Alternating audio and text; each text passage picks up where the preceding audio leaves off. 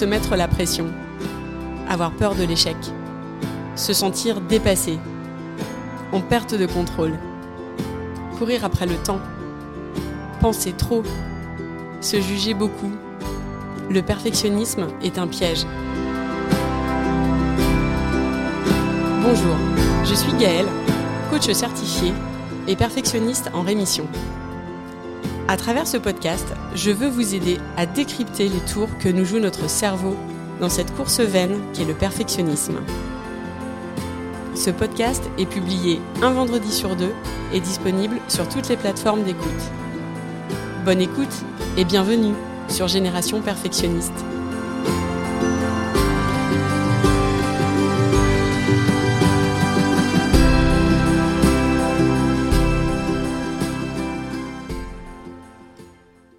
Écoutez l'épisode 7, Notre relation aux autres. La relation aux autres fera l'objet de cet épisode et du suivant. Il y a tellement de choses à dire sur ce sujet que j'avais envie de l'aborder sous deux volets. Aujourd'hui, on va parler de notre place parmi les autres, de comment on se sent et ce qu'on attend d'eux.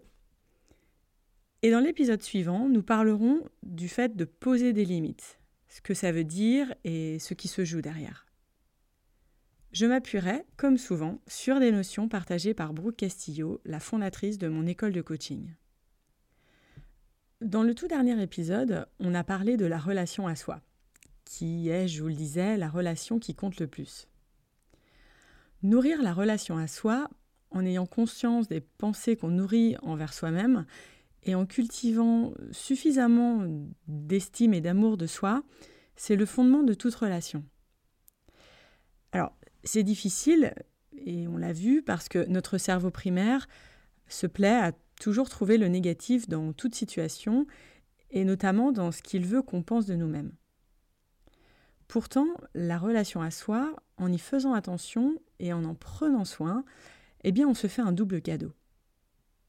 Premièrement, on se fait le cadeau de se sentir mieux. On a le sentiment d'être en meilleure compagnie avec nous-mêmes lorsqu'on nourrit des pensées plus positives, ça semble évident, et aussi des émotions d'amour envers soi. Et ça, c'est quand même un énorme cadeau. Et le deuxième cadeau, c'est que par ricochet, on laisse plus de place pour l'amour dans les relations qu'on entretient avec les autres. Et c'est une transition que je trouve intéressante euh, parce que c'est bien des autres qu'on veut parler aujourd'hui. Quand on est perfectionniste, on se pose mille questions sur ce que les autres pensent de nous. Dans cette quête de vouloir paraître sans faille, notre cerveau a tendance à analyser tout ce qui se passe, à capter les réactions de notre entourage, leurs remarques, comme s'il cherchait à décrypter sans cesse ce que les autres pensent de nous, pour pouvoir euh, nous rassurer. Ce qui, euh, soit dit en passant, est impossible, puisqu'on n'a aucun pouvoir sur les pensées des autres. Mais c'est plus fort que nous. On a aussi, paradoxalement, un besoin régulier de contrôle sur ce que font les autres, guidé par euh, les exigences trop strictes qu'on s'impose et qu'on impose de fait aux autres. On est donc souvent coincé entre ces questionnements incessants sur euh, la façon dont ils nous perçoivent et cette frénésie de vouloir absolument que les gens fassent ce qu'on avait prévu pour eux dans notre tête. Tout ça est très confus et nous plonge régulièrement dans des cycles de rumination incessante. J'aimerais donc aujourd'hui partager avec vous des clés pour euh, vous aider à y voir plus clair euh, au sujet de ce qui se passe dans notre tête et euh, au sujet de cette relation qu'on entretient avec les autres. La première clé dont j'aimerais vous parler, c'est la notion d'indépendance émotionnelle. On a tous tendance à rendre responsables les autres de la façon dont on se sent. Parfois, les gens nous disent quelque chose de telle façon et ça nous blesse. On pense alors que c'est de leur faute si on se sent blessé. Alors que, en fait, c'est notre interprétation de ce qu'ils disent qui fait qu'on se sent blessé. Rappelez-vous, j'en parle depuis les premiers épisodes, ce sont les histoires qu'on se raconte qui sont à l'origine de nos émotions. L'indépendance émotionnelle c'est justement prendre la responsabilité que ce sont nos pensées qui créent nos émotions. Rien de ce que font les gens ne peut nous faire nous sentir bien ou mal. On a toujours le choix de penser ce qu'on veut d'une situation. On n'est pas obligé de tout accepter des autres, mais on assume l'émotion associée. On ne met pas sur le dos de la personne en face de soi ce qui nous arrive. Alors, je vous donne un exemple. Imaginez que euh, vous ayez une de vos plus proches amies qui ne prend que rarement de vos nouvelles. Elle ne vous appelle quasiment jamais et ne vous envoie que très peu de messages dans l'année. C'est toujours vous qui faites le pas de prendre des nouvelles. Et vous vous sentez frustré vis-à-vis de cette situation.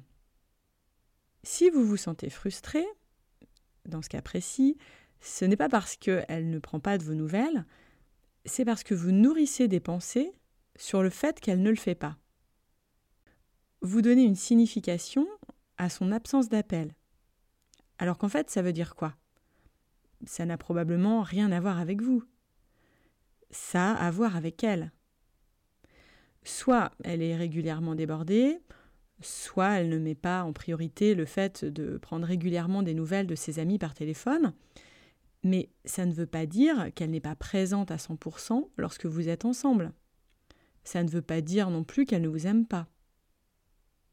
On n'est pas obligé de se sentir mal aimé, de prendre les choses pour soi, dès lors que quelqu'un fait quelque chose qui nous pose question. On n'est pas obligé de réagir à tout ce qui se passe autour de nous. On peut choisir de ne rien en penser. Ma responsabilité émotionnelle s'arrête là où commence celle des autres.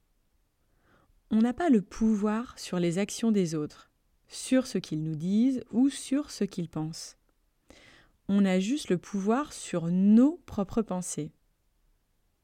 Comme ce sont nos pensées qui créent nos émotions, reconnaître la nature de nos pensées vis-à-vis des autres, c'est donc reprendre le pouvoir de notre indépendance émotionnelle. La deuxième clé dont j'aimerais vous parler et qui est en lien direct avec l'indépendance émotionnelle, c'est le manuel. Le manuel, c'est comme un guide d'instruction, une notice qu'on a pour toutes les personnes qui nous entourent. On attend des choses de leur part et on fait tous ça. On a tous ces lignes, ces listes euh, écrites dans notre tête. Et le truc, c'est qu'on fait reposer la façon dont on se sent sur le fait que notre entourage remplisse ou non ces listes ou ces règles qu'on a écrites pour eux. Alors, quand la personne se conforme à ce qu'on a écrit pour elle tout va bien, on se sent bien, on trouve que la personne nous respecte. Par contre, quand elle ne répond pas à ces règles qu'on avait imaginées, alors on se sent bafoué, on pense que la personne ne nous respecte pas, ou pire, qu'on ne compte pas pour elle. On attend par exemple que notre mari sorte les poubelles chaque lundi sans qu'on lui demande. Que notre sœur nous appelle chaque semaine pour prendre de nos nouvelles que notre manager nous fasse part de notre bon travail, et de façon régulière si possible. Que nos amis nous invitent à dîner chez eux quand bon nous semble. Que notre mère nous félicite pour la réussite de notre projet, etc. etc. Souvent, on ne réalise même pas qu'on a ces pensées au sujet des autres. On a conscientisé les choses à leur sujet, et le manuel est basé sur euh, des idées qu'on a nourries avec le temps ou qui viennent de notre éducation. Et comme notre cerveau aime prendre des raccourcis, à force de nous proposer un certain type de pensée, il nous les amène comme des croyances, qui deviennent des sortes de principes de vie. On pense même que notre entourage devrait savoir quoi faire et comment il devrait se comporter à notre sujet par rapport à ce manuel précis qu'on a en tête pour eux. Dans une relation de couple, par exemple, un manuel, ça pourrait ressembler aux idées suivantes. On peut attendre que notre conjoint soit présent et compréhensif quand on se sent fatigué, qu'il soit plus patient avec les enfants. On aimerait qu'il passe moins de temps au travail, qu'il se réjouisse des dîners qu'on organise avec nos collègues à la maison. On pense aussi qu'il devrait nous choisir des cadeaux pile à notre goût pour nos anniversaires. Alors vous me direz peut-être Bon, ok Gaël, mais ça semble plutôt normal ce type d'attente au sein d'un couple. Oui, en effet, c'est tout à fait normal d'avoir des attentes. Aucun problème avec ça. Là où le problème se pose, c'est lorsqu'on fait reposer notre bien-être sur les actions des autres. Au sein d'un couple, on a toute une liste détaillée de ce que l'autre devrait faire ou ne pas faire. Et bien souvent, plutôt que de partager avec l'autre ce qu'on attend de lui, sous forme d'échange, on imagine que l'autre devrait savoir. Quand il fait ce qu'on attend de lui, c'est-à-dire qu'il répond au manuel présent dans notre tête, alors on est content, on se sent aimé, bref, tout va bien. Et quand il ne fait pas ces choses, on s'offusque, on se fâche, on devient en fait dépendant émotionnellement de ce que fait ou ne fait pas notre conjoint.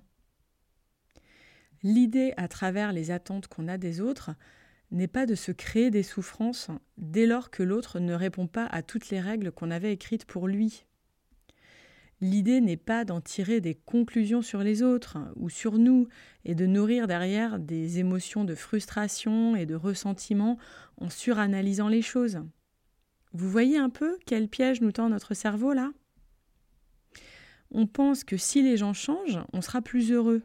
Alors on fait reposer notre bonheur sur leurs actions. Mais tout ça ne marche pas. Le comportement des autres et leurs actions, ce sont nos circonstances. On n'a aucun pouvoir sur eux. On ne peut pas contrôler ce que font les gens.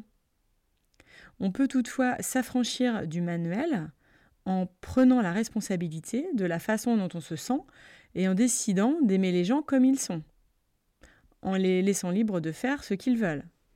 On peut choisir de ne pas les obliger à faire ce qu'ils n'ont pas envie de faire, ce qui en général de toute façon ne fonctionne pas vraiment. On a déjà du mal parfois à contrôler notre propre comportement, alors essayer de contrôler celui des autres semble d'autant plus challenging. Posez-vous la question, à l'inverse, lorsque votre conjoint ou votre mère ou votre sœur vous demande de faire quelque chose par rapport au manuel qu'ils ont pour vous. Parce qu'évidemment, chacun a un manuel pour vous. Alors, comment vous vous sentez? Tout comme les autres dans votre vie n'ont pas à suivre votre manuel pour que vous vous sentiez bien, vous n'avez vous-même pas besoin de faire exactement ce que les autres attendent de vous. Prenez le temps d'y réfléchir et nous en reparlerons au prochain épisode, qui sera le deuxième de la série sur notre relation aux autres, que nous aborderons depuis un autre angle, qui est celui de poser des limites. À très vite.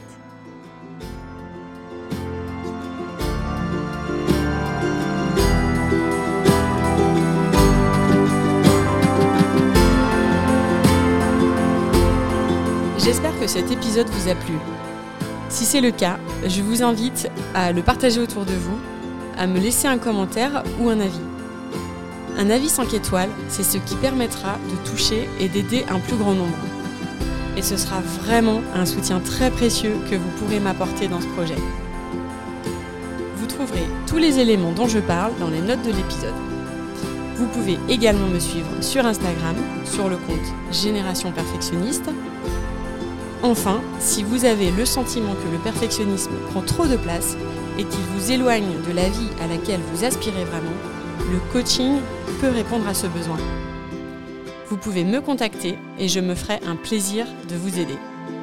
Je vous dis à très vite pour un nouvel épisode.